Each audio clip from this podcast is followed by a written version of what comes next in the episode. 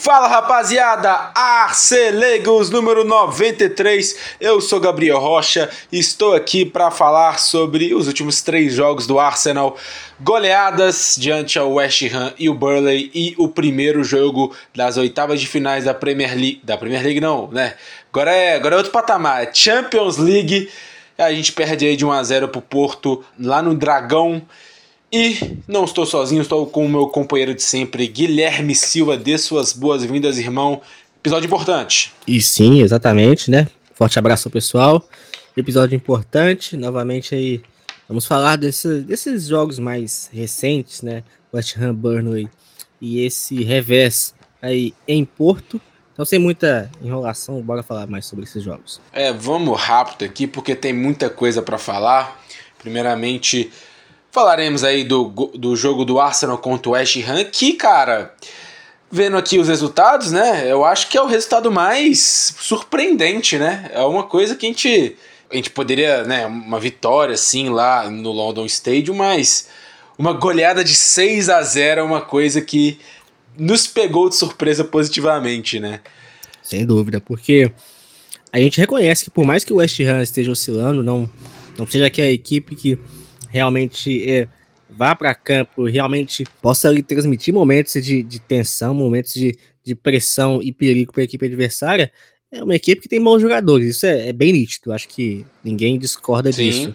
É, tem bons destaques ali, individuais, por mais que não tivesse, por exemplo, o Paquetá, mas é uma equipe ali de bons valores, uma equipe que pode sim é te causar dano, te causar uma dor de cabeça, se sua equipe entrar em campo aí mole, meio xoxa, e o Arsenal não quis nem saber disso, né, cara? Não tomou conhecimento, como bem dizem, e realmente ele passou o carro. É, cara, e a gente até falou sobre o estilo de jogo do West Ham, que é um time que é bem tranquilo, jogando mais fechado, né? E com seus grandes jogadores, né? Citar três aqui, que é o Ward Pros, ótima temporada, o Bowen, temporada sensacional, o Kudus também, já os três estavam disponíveis para esse jogo e estão muito bem jogando assim e jogando assim em casa é, é um time perigoso. E o Arsenal a gente sabe que contra esses times que a gente sofre mais, né? Um time que consegue ali não tomar gol, não tomar muitos gols e chega aí bem pro ataque é, em campo aberto fazer o gol. Mas isso não aconteceu, né? Vamos falar aqui sobre a escalação do Arsenal e memorize essa escalação porque é a mesma nos três jogos. O Davi Raya no gol, Benjamin White na direita, William Saliba e Gabriel Magalhães são a dupla de zaga. Jakub Kivior é o lateral esquerdo. Declan Rice, Kai Havertz e Martin Odegaard é o meio. Saka na direita, Martinelli na esquerda e Leandro Trossard é o centroavante. Lembrando aqui que não tivemos a partir desse jogo aí nem o Gabriel Jesus e nem os Zinchenko, os dois lesionados aí, os dois aí que vieram do Manchester City lesionados, não, não, estavam presentes em nenhum desses, desses três jogos. Né, o contexto que a gente pode falar aí antes desse jogo aqui, a gente vinha de três vitórias, né? Contra o Forest, contra o Crystal Palace e o Liverpool, a gente muito bem. E o West Ham até o jogo aí não tinha ganhado nenhum jogo no ano, é, no ano de 2024. Tava, né, tem, tem jogadores bons, estão fazendo uma temporada acima, mas no nesse passado recente aí tá nada bem. E cara, eu queria, queria falar aqui o que a, a minha história com esse jogo é porque eu fui viajar para um sítio, né? Foi ali bem no domingo de carnaval. Eu fui viajar para um sítio onde não tinha internet, então eu tava ali no celular enquanto tinha internet e eu tava vendo ali no Star Plus até acabar a internet. E eu vi o jogo até, o, até os 24 minutos do primeiro tempo por causa né, é, disso. E cara, não era um roteiro tão diferente de alguns jogos. É um jogo que era dominado pelo Arsenal em posse, cede pouco, né? O West Ham só foi encostar na bola na área do Arsenal no final do segundo tempo. Mas o Arsenal era um time que criava pouco, né? Quando finalizou com o Troçar aos 23 ali, fez uma baita defesa ali o, o goleiro francês Areola, né, que foi o, o, o, jogador da partida quando o West Ham ganhou da gente lá no Emirates. Cara, eu imaginei que seria um jogo 1 a 0 sofrido, ou até um 0 a 0 dependendo de quanto o Areola estava inspirado. Mas não, cara, eu fiquei de boca aberta quando eu fiquei sabendo, né, dois dias depois, que tinha sido 6 a 0 Claramente, né, para comentar sobre esse jogo. Eu vi, revi, revi não, né? Eu vi o jogo uh, inteiro depois. E agora estou apto a falar desse jogo, só para né, o pessoal falar, não, como que tá falando desse jogo sendo que ele não viu? Eu vi sim depois. É comprometimento com o podcast. Mas, cara, é, o Arsenal nesses últimos jogos conseguiu tampar o buraco dessas chances perdidas com gols em escanteios e bolas paradas no geral. É o time que agora ainda mais é disparado o que mais faz gols assim. E muito por causa de dois nomes, além do Saliba e principalmente do Gabriel Magalhães, que vem sido o artilheiro aí nessa, nesse quesito, Declan Rice e Ben White são dois caras que a gente tem que colocar destaque nessa mudança aí. Nessa mudança não, é que a gente já vinha fazendo gol, bons gols de escanteio, é, de bolas paradas. Agora ainda mais, né? É o cara que, mesmo a gente sabendo assim que ele tem uma, uma boa batida na bola, ele não era um cara que batia escanteio, era sempre ali o Martinelli ou o próprio Trossard, que batia quando, quando era para um jogador destro. E também falta, era sempre o Odegar ali. Hoje é o Declan Rice que faz isso e está fazendo muito bem, cara. E o Ben White, que ainda mais tá conseguindo fazer aquele bloqueio no goleiro, né? A gente sabe aí que na Premier League ele de, deixa um pouquinho, talvez ali uma seguradinha, tudo, mas eu acho que nesse jogo, nesse primeiro gol, né, que eu vou falar daqui a pouco, o Ben White foi para mim sensacional, não deu nenhuma margem, nenhuma brecha pro, pro juiz ter dado alguma falta. Ele foi muito bem ali, é, tirando o, o, os goleiros, tanto o Areola, tanto outros goleiros aí que a gente vem falar depois. E isso abre a brecha aí para falar do primeiro gol, né, que esse jogo poderia ter sido de um jeito que eu falei, né, que, que seria um jogo mais parado, um jogo mais é, pegado, 1 a 0 sofrido, mas o quesito aí das bolas paradas mudou tudo. E aos 32 minutos já estava imaginando que o, o jogo pegado já seria difícil para terminar, difícil ganhar aquele jogo. Mas não foi bem assim, né? Aos 32 minutos, Rice cruza fechadinho, fechadinho, né? Pro Saliba enfiar para dentro do gol. E ele ali, bem perto da linha, bem perto da rede, né? O Saliba. Por isso aí eu consigo agradecer e elogiar bem mais aí o Benjamin White, que fez para mim essa. para mim, o principal jogador que, que fez essa jogada acontecer não foi nem o Rice e nem o Saliba, foi sim o White, porque a bola foi tão fechada o, o Saliba só precisou dar um, um. Só precisou fazer qualquer coisa ali, porque qualquer coisa seria gol. Por causa que o Ben White fez muito bem esse, esse, esse bloqueio e foi muito clean ali nesse quesito. E 1 a 0 Arsenal, Guilherme. Para ver como é que os detalhes são importantes, né? É uma, realmente uma situação de basicamente escorar, escorar a bola, porque, como você bem disse, uma batida mais fechada, mais é, direcionada e que dificulta bastante ali para os goleiros, né, cara? Porque fica aquele tumulto ali. E se você tem uma equipe que trabalha mais esse tipo de situação e que vamos dizer e podemos dizer que é especialista, é, então é você tem um problema a mais e realmente o Arsenal encontrou na bola parada o seu desafogo porque é, com bola no chão a gente tinha tudo para ter um jogo um pouco mais difícil caso esse gol aí não tivesse saído. E assim, após esse gol, o jogo para de ficar muito preso e os jogadores encontram mais espaço. Aos 38 minutos, numa jogada linda de inversão entre todos os homens de ataque. Muito interessante isso, porque o Troçar vem mais para jogar como 8, né? vem, buscar, vem buscar mais a bola. O Havertz, que na teoria né, é o jogador que fica mais assim como esse 8 que busca um pouco mais, estava um pouco mais adiantado. O Martinelli na esquerda e o Saka, muito inteligente, saiu do lado direito dele para jogar mais por dentro. E ele infiltra muito bem com velocidade. E, cara, o Troçar só manda um lançamento perfeito pro, pro Bukayo Saka, com muita liberdade. Ele deu um toque ali para a direita, dentro da área.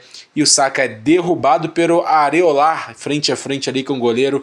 E é pênalti, cara.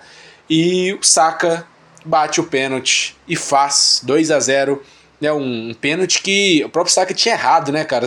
o pessoal lembra disso aí porque foi trágico, mas muito legal aí essa, essa questão tática, porque foi um gol de pênalti, mas para ter conseguido esse pênalti, muito interessante ver como eles conseguiram e, e, e saiu mais, mais, um fantasma aí que, do Saka. Só falta aí fazer um gol no Wembley, Exato. E vai acontecer na final da Champions. É verdade, verdade. É. Mas sobre, sobre esse segundo gol aí, é legal, é legal bastante. É bastante legal porque é mais um contexto coletivo, né? Uma participação aí de mais é, jogadores em todo esse contexto da jogada.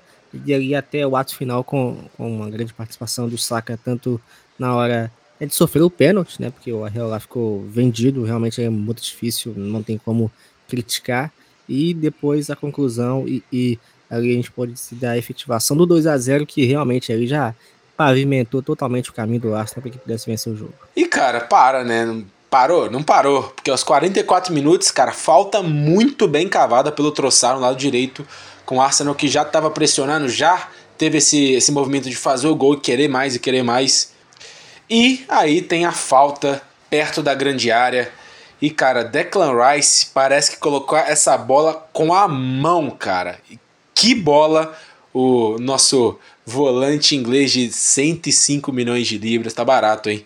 Fez novamente a segunda assistência aí contra o seu ex-time, o seu clube formador. E, cara, coloca na cabeça do Gabriel Magalhães e só, né? Aquela, aquela famosa frase: faz e me abraça. Gabriel Magalhães, mais uma vez, que cara artilheiro, né, cara? Tá fazendo muito gol. E fez mais um. E quer mais, cara? Quer mais? Então toma. Aos 47 minutos, Arsenal mais uma vez no campo de ataque. Bola rebatida do West Ham. Gabriel, muito bem adiantado, faz ela voltar. Rebate de novo o West Ham. Havertz volta. Rebate de novo. Havertz de novo volta, agora tocando pro Odegar com espaço no meio. Aí já era, né? Pô, com o Odegar, que, que esse cara tá criando? que, que esse cara tá jogando nesse, esse passado recente aí? Passado recente é o quê? De, de 7, 8 jogos, tá jogando fino da bola. E ele toca muito bem pro Troçar na, na, no lado esquerdo e faz o que sabemos que é o forte dele: cortar para dentro e estar com força e colocado na entrada da área. E cara, virou goleada. 4 a 0 gol do Salibá, Gabriel Magalhães, saca de pênalti e agora Troçar faz o golaço. Quatro gols em 15 minutos. Guilherme liquida o jogo no primeiro tempo. É, a gente pode dizer que o West Ham entrou em parafuso, né, cara? É uma hum. situação aí, vamos dizer, pontos em comum com o que aconteceu no Brasil e Alemanha, porque foi realmente um atrás do outro. E quando você vê, olha o, placar. Virou passeio. Exatamente. Você olha o placar no alto e já tá sendo totalmente ali é, espancado, vamos dizer assim, né? É, dentro de campo. É, então, é, realmente foi uma, foi uma diferença é, muito grande, brutal de desempenho, em que o Arsenal, e sim, de fato, aproveitou muito bem as ocasiões que teve. E o segundo tempo, né, obviamente, virou ritmo de treino. Arsenal claramente com uma postura mais soft, né, mais mole, mas com o West Ham sem forças para disputar. Saka foi bastante acionado nessa direita, com muita fome, né, pelo menos ele já tinha feito uma boa finalização ali no, no segundo tempo. E na segunda vez que finalizou foi clássica, né? Foi aos 63 minutos, ele recebe a bola do Odegar entre linha, e ele já pega a bola, já ataca o último defensor para conseguir o espaço muito bem por dentro. Ele corta para dentro e chuta forte no contrapé do goleiro. Lindo gol do Saka, cara. Lindo gol, lindo gol. Tinha saudades desses gols aí do, do Saka.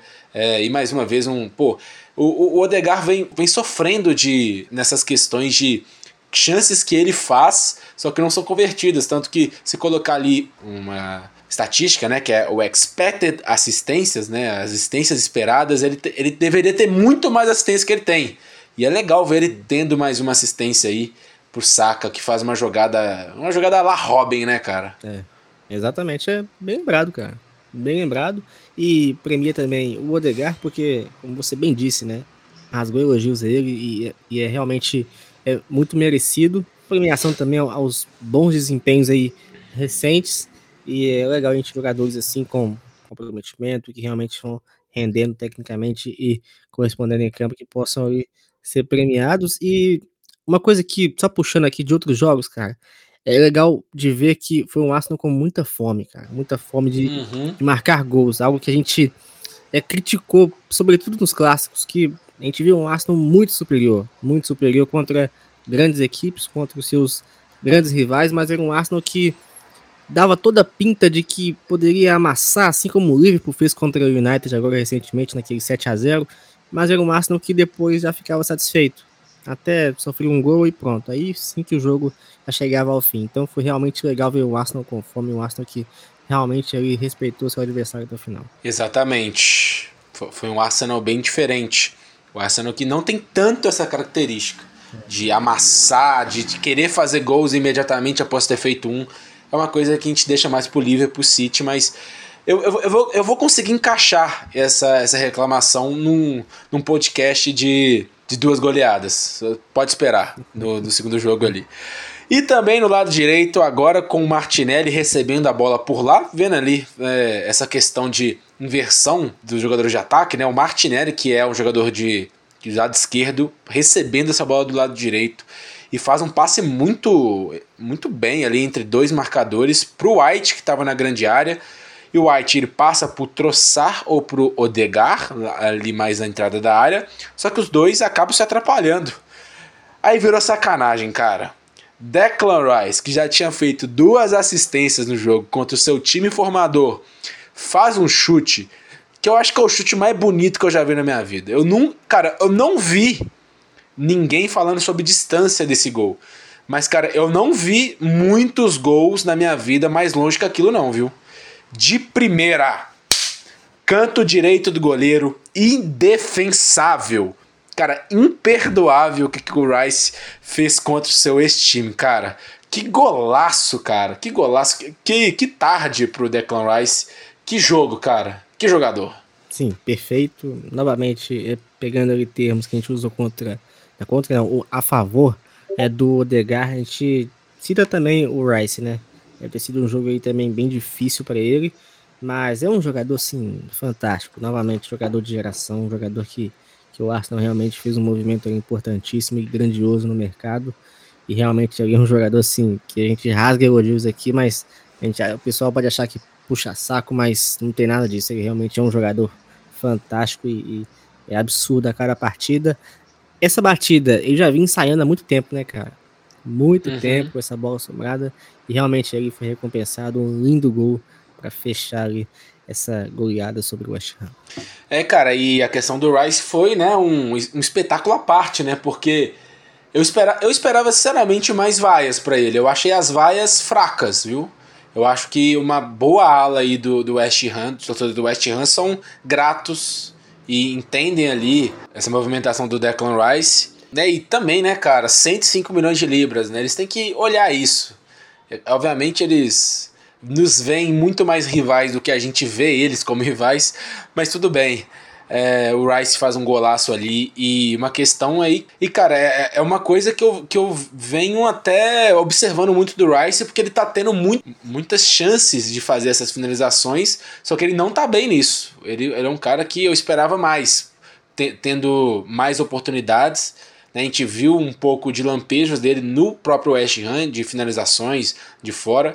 No Arsenal ele tá tendo algumas chances, mas não tá tão bem. Esperamos aí que venham mais gols igual a esse.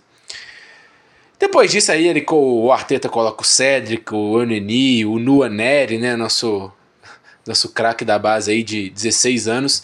Caras que não estavam tendo oportunidade, tiveram porque virou jogo treino. 6 a 0 grande vitória do Arsenal e não vamos perder tempo porque tem mais uma goleada. Burley Fora de casa vencemos de 5 a 0. Mesma escalação do Arsenal. Vamos repetir a escalação sempre aqui para deixar a memória fresca.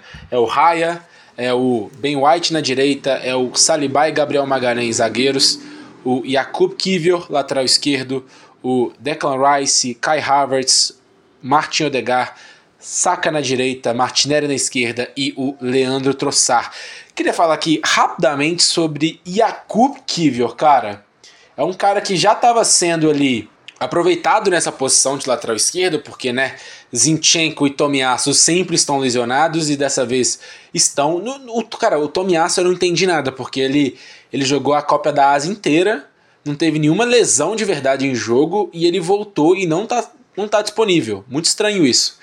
Mas por causa disso aí o Kivio estava está tendo oportunidades e cara, no começo eu via alguma dificuldade do próprio Kivio. Só que agora, cara, agora cara, o Kivior tá jogando demais como lateral esquerdo. Obviamente é diferente, ele não tá jogando assim na mesma posição que o, que o Zinchenko, ele não vai muito pro, pro, por dentro, ele alinha mais como zagueiro, ele não alinha tanto como meio de campo, porque quem tá fazendo mais isso é o White, né? E o Kiver também ele consegue apoiar sim, mas é um cara que dá muita consistência defensiva no lado esquerdo. E Hoje o lado esquerdo do Arsenal é muito mais protegido e, cara, são dois clean sheets em consecutivos, né, cara? Sim. Muito tempo que a gente, a gente não consegue isso. Vejo essa, essas atuações aí do Kiver com bons olhos. Muito bom, cara. Realmente. E, e muito bom para a equipe, muito bom para o Kiver também, né? Vai despontando aí, correspondendo.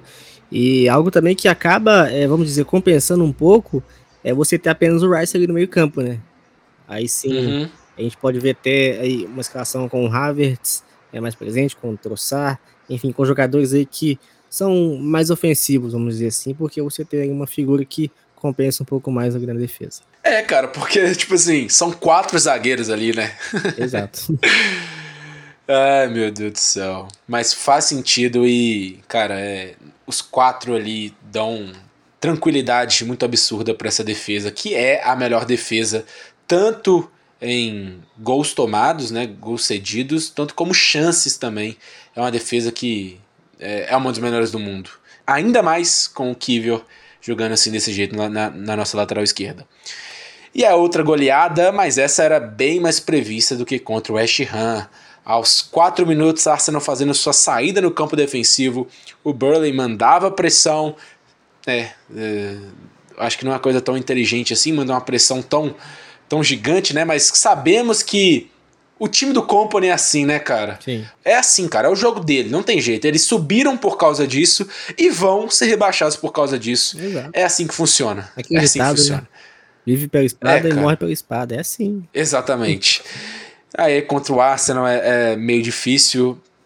Vai muito bem, consegue um campo aberto. Rice aciona o Martinelli com espaço e velocidade no lado esquerdo. O Martinelli ataca muito bem e faz um ótimo passe para o Odegar, que estava no outro lado do campo. Né? Algum lapso aí de visão do jogo do Martinelli, que sabemos que não é o forte dele, esse passe. Mas sim, gente, ele voltou. Espero que para ficar. O Odegar, finalizador de média distância, voltou. Ele domina muito bem e, chute, e chuta uma bola forte e colocada no canto esquerdo do bom goleiro Trafford ali na entrada da área e faz um golaço, cara, um gol bem no começo ali para tranquilizar qualquer tipo de arma. Gunner ali naquele momento, 1 a 0.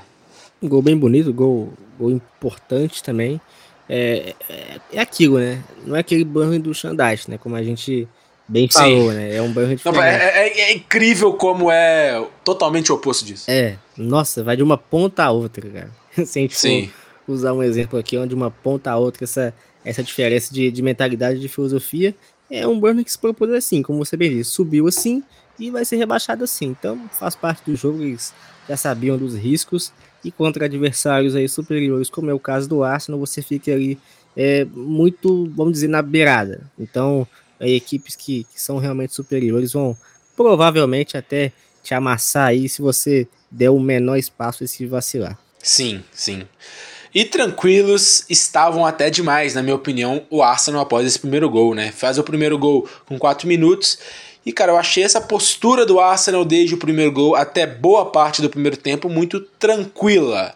Não cedia muito, não cedia nada, na verdade, mas também não forçava muito, né? Coisas que vemos muito com o City, com o Liverpool, que é faz um gol, busca fazer mais imediatamente.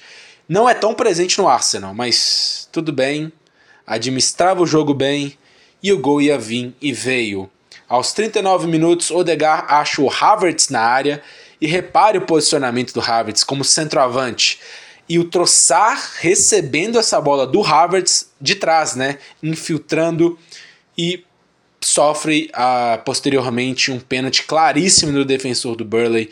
Muito interessante novamente essa variação e ajuste tático que o Arteta vem aproveitando com as características dos seus jogadores disponíveis naquele momento. Nossa, que palavras difíceis ali consecutivas. E assim é pênalti, né? O Havertz muito bem ali como centroavante, ele faz um pivô ali pro Troçar, vindo por trás, sofre o pênalti. E o Saka bate o pênalti novamente. estranho, estranho, cara, porque o, o Trafford, ele pula antes que o Saka bate. Só que ele pula, só que ele, ele não pula com convicção. Aí o Saka bate no canto que o Trafford bateu, mas quando o Trafford vai com convicção, a bola já tá dentro. Então, cara, eu acho que o Saka, eu acho que ele ele, ele faz um Henrique Dourado ao contrário. O Henrique Dourado só vê o goleiro esquece a bola, e o, o Saka só foca na bola e esquece o goleiro. Porque quando o goleiro já vai muito pro lado, você dá um, um tapa pro outro canto, né? Só que ele não fez isso, ele né, preferiu a emoção. E mais uma vez ele vem aí se. É, é, o, é o nosso batedor de pênalti oficial. O Odegar bateu alguns ali, mas agora, né, o Saka, desde aquele pênalti que ele bateu contra o West Ham e perdeu na temporada passada, ele não errou mais nenhum. Acho que foram cinco pênaltis, né? Eu acho que sim, foram cinco pênaltis em jogos oficiais que ele bateu depois desse lance e fez os cinco. Saca neles 2 a 0 Guilherme. Agora, sobre, sobre o saca, o mais importante de tudo, além de ser o batedor oficial, é que realmente tenha confiança para isso, né? E é, eu acho que, eu não sei para vocês, mas dá para sentir quando o cara realmente tá confiante ou não. Eu acho que eu vejo isso sobretudo em goleiros, né? É, e nessa circunstância foi completamente o oposto ali, tanto o Saka como o caso do, do Trafford. Talvez tivesse um pouco mais ali de time de leitura, até poderia ter, né, ter dificuldade por mais ali pro, pro Saka nessa, nessa batida de pênalti, mas não foi o caso e realmente ali o Arsenal aproveitou a situação para fazer 2 a 0 e o Arsenal vai para o vestiário com 2 a 0 e volta com fome de gol. Com menos de dois minutos no segundo tempo, o Arsenal vem com força para o ataque, nos pés de Martin Odegar novamente, passa pro Saka com bastante liberdade na direita, deixar ele sozinho ali o Burley. Defensor até consegue se recuperar ali, colocando o corpo na frente do Saka, mas aí vem o motivo né, do, do Saka ser considerado um world class um jogador de classe mundial, raciocínio rápido, corta para perna, entre aspas, ruim, chuta uma pancada no alto em cima do goleiro que não teve como fazer nenhuma reação. Golaço, 3 a 0 liquidando agora o jogo facilmente. E né, a gente já tinha falado antes que o Saka fez o gol ali de perna direita. Não lembro contra quem, mas fez no, no episódio passado. E mais uma vez, cara, eu adoro isso, mano. Eu adoro. Isso mostra como um Saka é imarcável. Não tem como marcar esse cara. Você só faz o que você consegue fazer, humanamente consegue fazer, e reza pra bola ir para fora. É isso, cara. É, realmente já era difícil, né, cara? Desde, desde seu surgimento, agora tá ficando cada vez pior, porque antes você vinha, pô, é um ponto que joga pé trocado, vai cortar pro meio e bater. Agora não. Agora você vê até os zagueiros sendo surpreendidos, porque você vê o posicionamento do corpo dele já esperando que ele corte para dentro, mas quando ele já puxa para a linha de fundo, não dá tempo mais do corpo virar e tentar recuperar. E, e o Saka realmente está melhorando bastante, sentindo mais confiante também para emendar esses belos chutes com a perna direita. E eu acho engraçado porque, tipo, ele puxa para a direita e geralmente, né, com jogadores canhotos que têm uma dificuldade maior com a perna direita, quando eles puxam para a direita, eles cruzam. Eles não chutam. Sim. Eles não têm aquela força que ele tem chutando com a perna direita. Então, mesmo quando ele puxa para a direita, ainda assim, não, não existe essa situação nossa. Agora, mesmo em uma situação rápida, nossa, agora eu sei o que ele vai fazer. Ele puxou para direita. Não, ele pode tanto fazer esse passe, esse cruzamento, tanto chutar do jeito que ele fez. Então, cara, é um jogador que, que não tem como, cara. Não tem como. É humanamente impossível marcar. Você só torce para a bola ir para fora, é isso. E depois disso é a mesma coisa que no jogo passado, coloca jogadores que não vinham jogando, ritmo de jogo treino para todos, menos pro Kai Havertz. Cara, que golaço, cara. Aos 78 minutos ele recebe a bola no lateral com posição de impedimento, né? Mas lateral não tem impedimento aí. Novamente, falando aí do Kivior, que foi esse jogador que, que fez esse lateral e teve ali é, é, essa questão com o Havertz muito, muito legal, né? De, de ver que ele estava pedindo a bola, é, ver ali que ele estava livre e ter tocado rapidamente para ele, deixando a defesa aí do Burley desarrumada, enfrentando o Havertz. Ele domina, vai em velocidade, entra na área, puxa para dentro, dando uma caneta no último defensor do Burley. Ih, cara, eu esqueci aqui do, do gol do Troçar, gente. Eu esqueci do gol do Troçar, cara. É tanto gol, né? Saibam, é, cara. Saibam que o Havertz foi sinistro nessa. Ele deu uma caneta e chutou ali, tirando aí do goleiro Trafford muito bem, com a perna ruim de novo. E antes desse gol acontecer, aconteceu a mesma coisa ali. O Troçar, ele com a perna ruim, faz um gol ali, chutaço na, no cantinho esquerdo do goleiro. Nessa aí, mais uma vez, o Kivior sendo um cara que foi na linha de fundo e cruzou para a área, né? E o Havertz ele divide ali com o defensor e a bola sobrou ali pro Troçar. E cara, dois gols ali com duas pernas ruins.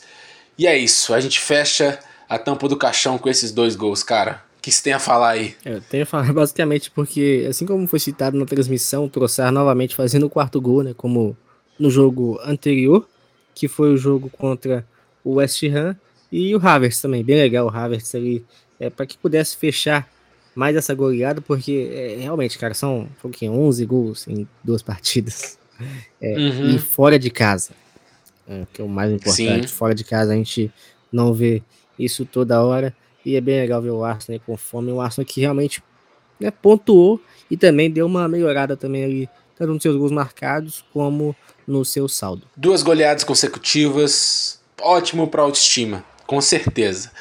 E agora vamos pro jogo, cara. Vamos pro jogo aí que separa o homem dos meninos.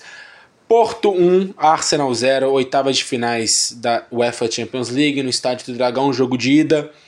Um jogo que todos sabiam que seria difícil competição que não jogávamos desde 2017, mesma escalação dos, do, dos últimos jogos. Acho que dessa vez não precisa repetir, não, todo mundo sabe.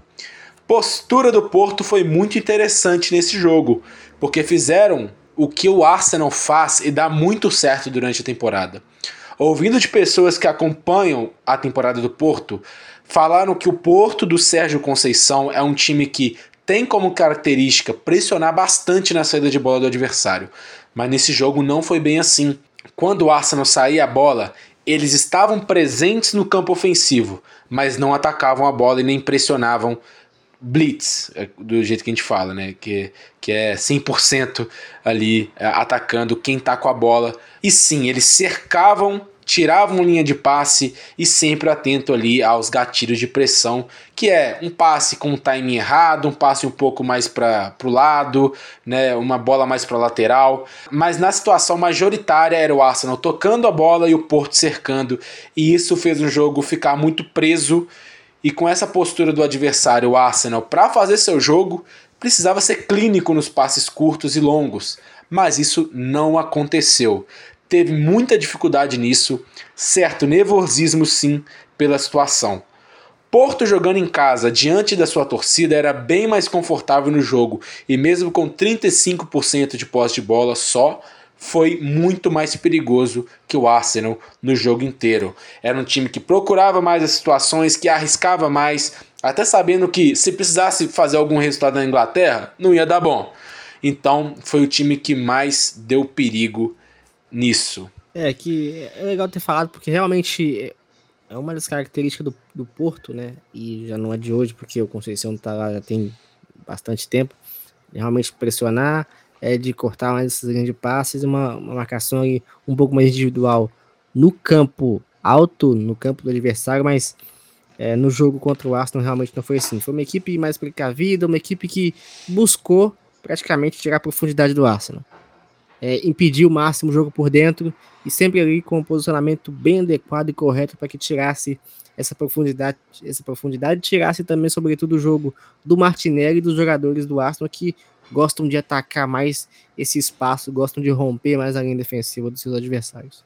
E sim, cara, vendo aqui uma análise tática que a gente pode fazer, eu acho que essa é a melhor escolha que ele poderia ter feito jogando em casa.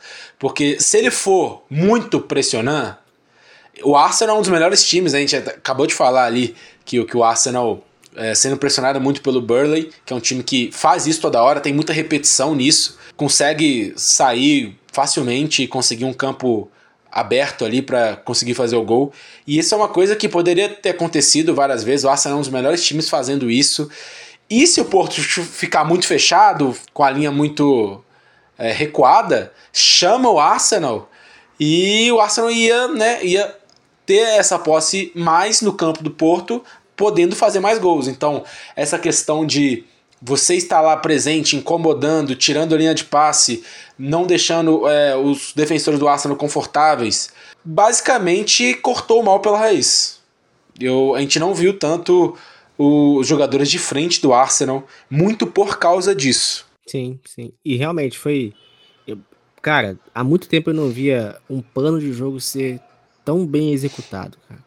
É, sim. Levando em consideração a, a diferença técnica entre as equipes, foi realmente assim, um jogo de alto nível e alta competitividade do time do Conceição. Aos 21 minutos, com Francisco Conceição em uma jogada individual pela direita, a bola, né, ele cruza, a bola é dividida entre o Gabriel e um atacante na primeira trave e sobra para o Galeno, livre na pequena área, que chutou com muita força na trave, voltou para ele, chutou de novo para fora. Cara, inacreditável esse gol perdido do brasileiro do Porto. Já deveria ter feito gol aí. Para mim, um Salibá moscou ali naquele lance. Ele ficou parado, né, cara? Foi, ficou parado ali, poderia ter sido poderia ter tido uma reação mais atenta ali dava para tirar esse perigo antes e cara, é inacreditável, né, cara, esse gol teve errado, ter, ele ter perdido esse gol, eu não entendi nada na hora. Eu até falaram na transmissão que é um rapaz o responsável pelas músicas e tal no estádio, é realmente é. até tinha soltado já aquela específica dos gols, mas realmente até ele também foi enganado. Sim, cara, sim. Eu, eu, eu, acho que qualquer um, se tivesse ali na, na situação dele, iria errar nesse momento, porque inacreditável aquilo, cara. E a transmissão reaçando, reaçou muito o barulho da trave. A trave foi muito barulhento quando e a bola volta e ele chuta. Aí foi também muito barulhento ali quando a bola vai na placa ali do, de, de propaganda. E inacreditável, cara. Moscou ali no momento a zaga do Arsenal e o Porto, né, eu falando que procurou mais, estava jogando em casa, mais confortável e estava querendo gol de qualquer jeito. Eu acho que só não criou mais porque porque é o Arsenal e, e eles são o Porto, porque por vontade de criar, por iniciativa, o Porto jogou mais, jogou bem mais que o Arsenal. E um jogo pegado, com muitas faltas, 36 no total. Foi um jogo com a menor porcentagem de bola rolando disparado nessas oitavas de finais. O árbitro holandês Serdar Gozumbuyuk é muito fraco. Dá muita faltinha. O jogador do Porto divide a bola e cai, ele dava falta. Parou o jogo em todos os escanteios a favor do Arsenal muito ruim, atrapalhou o ritmo do jogo. O jogo ficou ruim de assistir por causa dele. O Arsenal no escanteio deveria ter ido bem melhor. Algumas bolas, bo boas bolas para o Saliba e o Havertz não foram cabeceadas, podendo gerar algum perigo. E nulo, cara. Ataque do Arsenal foi nulo, não teve troca de passe dentro da área, acionaram muito poucos pontas. E aquilo que eu não falei, o Porto conseguiu tirar o mal pela raiz. Não precisou de alguma grande partida de um defensor para marcar esses dois jogadores ou para marcar o Degar ou uma grande partida aí do, do, do Diogo Costa, o goleiro. E foi nulo, cara. E o que eu percebi nesse jogo também, que o Gabriel Jesus faz muita falta na Champions League. Gabriel Jesus não fez falta na Premier League, não fez falta, né? Dá pra ver, né? Porque o Troçar chega, faz dois gols, a gente ganha de 6, 5 a 0. Mas, cara, na Champions League é diferente. É, é, tem uma diferença, existe diferenças entre o Gabriel Jesus e o Troçar. Troçar, para mim, é um jogador que ele é mais assertivo, ele acerta mais, mas ele tenta muito menos do que o Gabriel Jesus tenta. Então, algum lampejo que o Gabriel Jesus pode ter, o Trossard não vai fazer isso. É um jogador que vai acertar mais finalizações, é um jogador que não tem, não tem tanta firula. Então, é um jogador mais robotizado. Não, obviamente ele não é robotizado, mas se comparar com a malemolência do Gabriel Jesus, com o futebol brasileiro, que a gente viu do Gabriel Jesus nessa Champions League é bizarro, cara. O que, que ele jogou, é, né? O que, que ele jogou nessa fase de grupos de Gabriel, né, do, do Arsenal? Que momentos ali que a gente não não tava bem, ele vai lá e consegue fazer aquele, aquela jogada pro, pro gol do Martinelli contra o Sevilha, e depois ele faz um golaço contra o Sevilha. De gols e assistências, ele é o segundo na liga, na Champions League, ele é o segundo. Lembrando que nenhum titular jogou no último jogo. Então ele tem um jogo a menos que, né, que a rapaziada toda aí da, da Champions League. E eu vi muita falta, senti muita falta do Gabriel Jesus, porque jogadores muito robotizados, quando foram acionados, foram pouco acionados, mas quando foram acionados não, não, não, não conseguiram né, arranjar algum espaço na marra, coisa que o Gabriel Jesus faz muito. E eu percebi essa falta dele aí. Não, concordo, assino embaixo, cara, porque eu sou muito fã do Gabriel Jesus. Tirando ali uma questão ou outra, mas assim, é um jogador de alto nível, é um jogador que ainda é jovem, tem um alto potencial.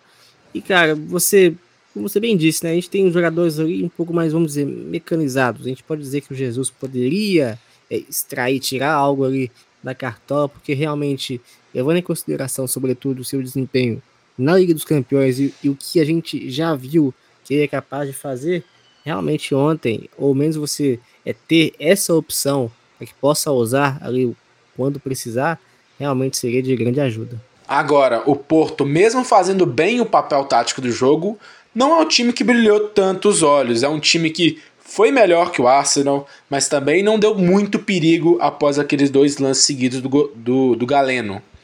Não é um time que criou muito perigo, mas tem jogadores interessantes, como o próprio Galeno, o Conceição, o Varelo no meio de campo que jogou muito bem, o Evanilson, que estava apagado, mas um cara que está fazendo uma grande temporada, o brasileiro centroavante. Mas é um time que eu acredito que não tem nenhuma capacidade de jogar da mesma maneira no Emirates. Mas falamos disso depois. Arteta só colocou o Jorginho no banco para jogo, no lugar do Troçar, que realmente não foi muito bem.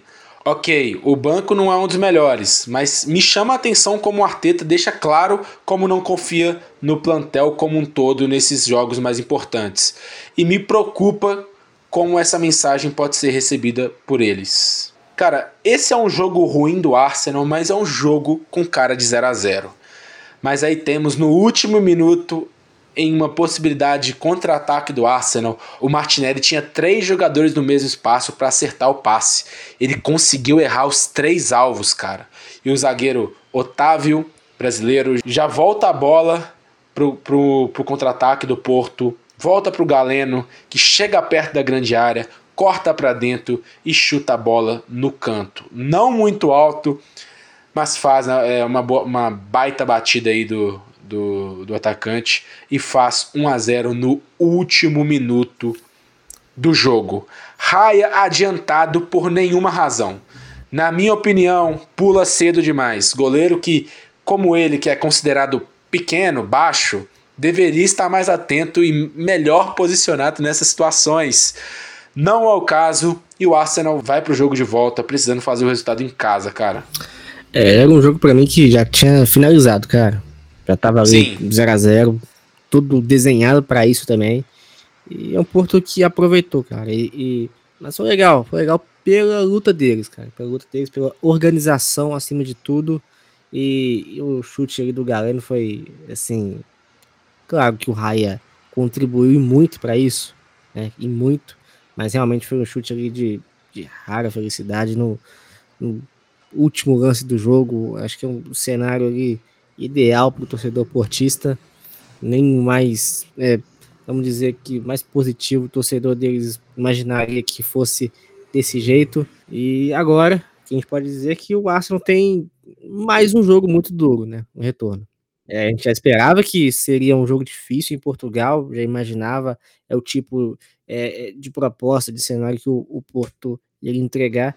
E agora, em Londres, com a vantagem então a gente pode imaginar como vai ser. Parecido com os jogos da Premier League, mas a gente pode dizer que é uma equipe aí há mais tempo, com um projeto mais sólido, mais consolidado, um projeto que é campeão também e também está acostumado a grandes partidas.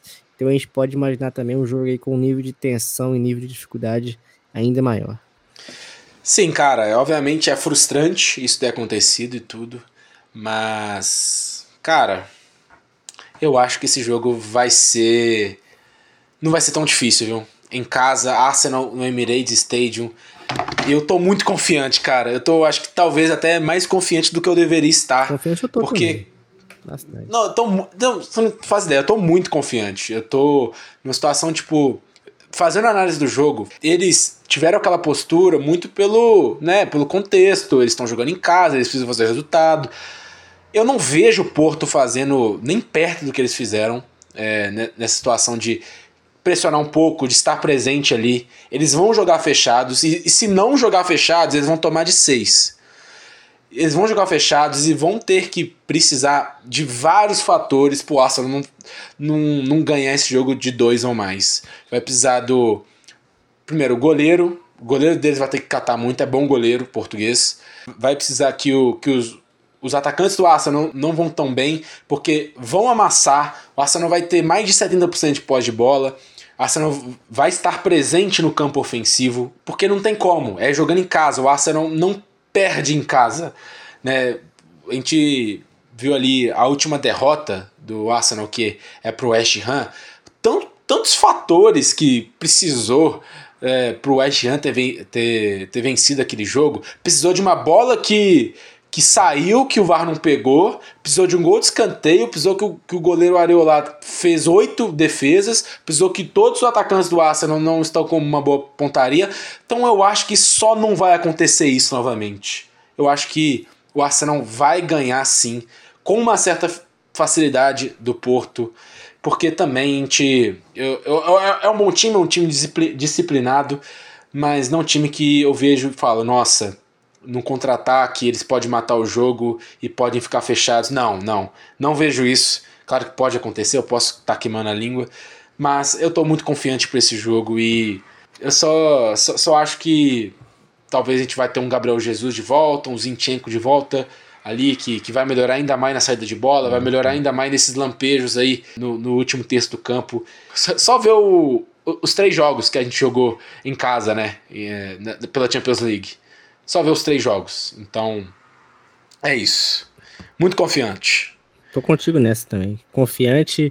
É, esse jogo do Porto, a gente rasgou elogios aqui, mas é, é um jogo bem, é, bem atípico, cara. Por mais que eles né, estejam acostumados é, quando enfrentam equipes superiores, mas é, é, um jogo de, de uma carga tão alta de, de concentração, de estresse, porque você fica ali sempre no limite, né, cara? É, lembrando sempre do, do Atlético de Madrid, do Simeone também, que é, teve seu recesso ali é, na década passada, embora não tenha conquistado a Liga dos Campeões, mas era uma equipe que sempre ia no seu limite, cara, sempre no teto, então realmente é bem difícil você é, ter esse nível de concentração, de atuação e principalmente defensiva, que é algo mais coletivo, de, de sincronia de movimentos, é algo que, que requer é, muita coordenação também acima de tudo, então é um jogo que você já tem um adversário de muito mais qualidade e você também tem todos esses requisitos que também precisa preencher para que possa ali não vencer o jogo, porque somente o empate basta, mas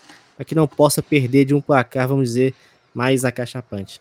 Digamos, Guilherme, que o Porto vai ter que precisar fazer algo parecido daquele Porto de José Mourinho contra aquele United de Felkson. Sim, sim, cara. Arsenal hoje é um dos melhores times do, do planeta. Aquilo ali foi perfeito, né, cara? Aquilo ali foi perfeito deu tudo certo pro Porto e só não vai dar certo de novo, gente, convenhamos. E é isso, cara. Falando sobre três jogos aqui, vamos aqui dar uma palhinha sobre os próximos três muito importantes. Lembrando aqui, vou, vou até ver aqui a escalação primeiro. Escalação não, classificação primeiro, né? Que o Liverpool e o City não, não perdem, né, cara? Eles não perdem, mas o City ele empata contra o Chelsea. Chelsea é um. Cara, Chelsea é engraçado, né, cara? Porque o Chelsea é o Robin Hood do caralho, né? Porque ele empata contra o Liverpool é, na Stamford Bridge, empata contra o City, tanto, tanto dentro quanto fora, empatou contra o Arsenal no Stamford Bridge, obviamente ele perde ali pro Liverpool fora, mas, cara, ele é difícil ganhar do, do Chelsea, cara. Chelsea é um time que perde ali dos pequenos, dos médios, mas contra os grandes, ele vai lá e faz um jogo duro e consegue empatar de 1 a 1 do contra o City no Etihad. Classificação: o Liverpool com um jogo a mais, né? Jogou ontem o jogo contra o Luton Town. É, tá com 60 pontos, porque né, ele vai enfrentar ali o Chelsea pela final da Copa da Liga domingo agora. 60 pontos e um jogo a mais. O City com o mesmo número de jogos que o Arsenal. Tem 56, o Arsenal 55. E o resto é resto, foda-se. Cara, tem uma grande promessa de uma grande disputa ao título até o final, cara. Para mim, é, é, é, um dos um cenários mais empolgantes que eu já vi da Premier League nas últimas, nas últimas temporadas. Vamos ver aí se, se, né, se alguém vai deixar a peteca cair, se alguém pode ficar para trás, ou alguém pode deslanchar. Mas, cara, o, o Arsenal, o Liverpool e o City vem pro, protagonizando uma, uma disputa no título que, cara, qualquer empatezinho ali sofrido, viu, cara? Porque não perde, cara, não perde. É, é realmente. E, e tem tudo para ser muito emocionante, muito legal. E que no fim o Arsenal possa sagrar campeão. É isso. Ninguém falou que vai ser fácil, né, cara? É. E vamos lá, Arsenal dia 24, mais conhecido como sábado, 17 horas, cara. 17 horas da, é, vai ser à noite lá no, no, no, Emirates. Não é um horário muito convencional para fim de semana, né? Mas enfrenta aí o Newcastle dentro de casa. Um Newcastle que vem capengando, né, cara? Vem capengando bastante o, o Newcastle. Mas nos últimos jogos ali já, já consegue ser um pouquinho melhor. Mas em casa, Newcastle tem que ganhar, você precisa ganhar. Aí depois joga contra o Sheffield United fora. Aí precisa nem falar, é ganhar e ganhar bem. Aí depois Arsenal e Brentford em casa também, cara. São três jogos. O Arsenal vai muito como favorito e e qualquer coisa que não seja vitória, vitória, vitória é lamentável, né, mano? Então, vamos com tudo. Ah, sim, sem dúvida, cara. Por mais que a gente possa é, ter alguns jogos é, um pouco encardidos, né? Não é aquele Newcastle da temporada passada, mas sim é, é um time, um time complicado, um time chato. E ainda é, durante esses jogos tem o Brentford também. Né? Então, é, é. então são jogos que podem dar uma dorzinha de cabeça, mas que o Arsenal tem totais condições de, de superar. É isso, e depois desses três jogos aí, temos assim o Arsenal e Porto, né? Vamos fazer um podcast falando desses próximos três jogos. Aí depois um podcast aí, Arcelegos separadíssimo ali com só o Arsenal e Porto, porque, cara, qualquer coisa que acontecer é histórico, né, mano? É. Porque se perder é histórico, se ganhar é histórico. Então, vamos deixar aí um, um episódio somente para esse jogo ansioso, né? Vamos voltar agora à Premier League, vamos jogar, vamos ganhar esses jogos contra o Newcastle aí. As últimas vezes que o Newcastle foi pro Emirates foi bem fechado, bem fechado. E vamos ver se vai ser isso, se eles vão se soltar um pouco mais né? É, o Sheffield aí é obrigação, aí depois o Brentford.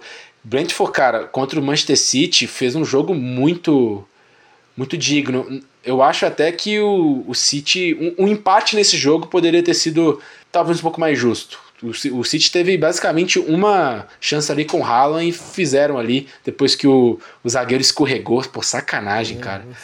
Nossa, pelo amor de Deus. O que eu xinguei? Eu, porque o Brentford tava fazendo um jogo muito muito correto, fechado, não deixando ali ninguém ali se sobressair, não deixando o City criar grandes oportunidades. Mas aí em uma, uma, um lance ali separado eles ficam totalmente abertos por nenhuma razão e justamente no jogador ali o último homem que poderia ali poderia ter fazendo uma falta, poderia ter levado vermelho, sei lá, mas ele vai lá e escorrega, cara. É muita sorte, pelo amor de Deus. Mas tudo bem, ganha de 1 a 0 vai, vai ser assim, né, cara? É uma disputa do título com o City e o Liverpool, né? É isso aí, são detalhes que aí a gente precisa estar atento a esses detalhes para conseguir o caneco nesse final. E é isso, cara. Falamos muito aqui. Daqui a pouco a gente volta. Daqui a pouco a gente volta também falando sobre a ação na Premier League e depois na Champions League. É isso aí, Guilherme. Dê suas despedidas aí, rapaziada. Eu agradecer pelo espaço, pela oportunidade. É, feliz pelo retorno, não pelo resultado é, contra o Porto, mas é isso aí, faz parte e o Arsenal tem totais condições de reverter e buscar essa classificação é, na Inglaterra, em Londres, mas enquanto isso tem, tem Premier League no caminho, então bora focar nesse jogo contra o Newcastle. É isso. Só uma pergunta aleatória aqui, mano. Liverpool ou Chelsea ganha essa Copa da Liga, hein? Liverpool. eu vou torcer pro Chelsea, viu? É, eu vou torcer pro Chelsea. então é isso. Valeu, rapaziada, por ter escutado até aqui. Falou!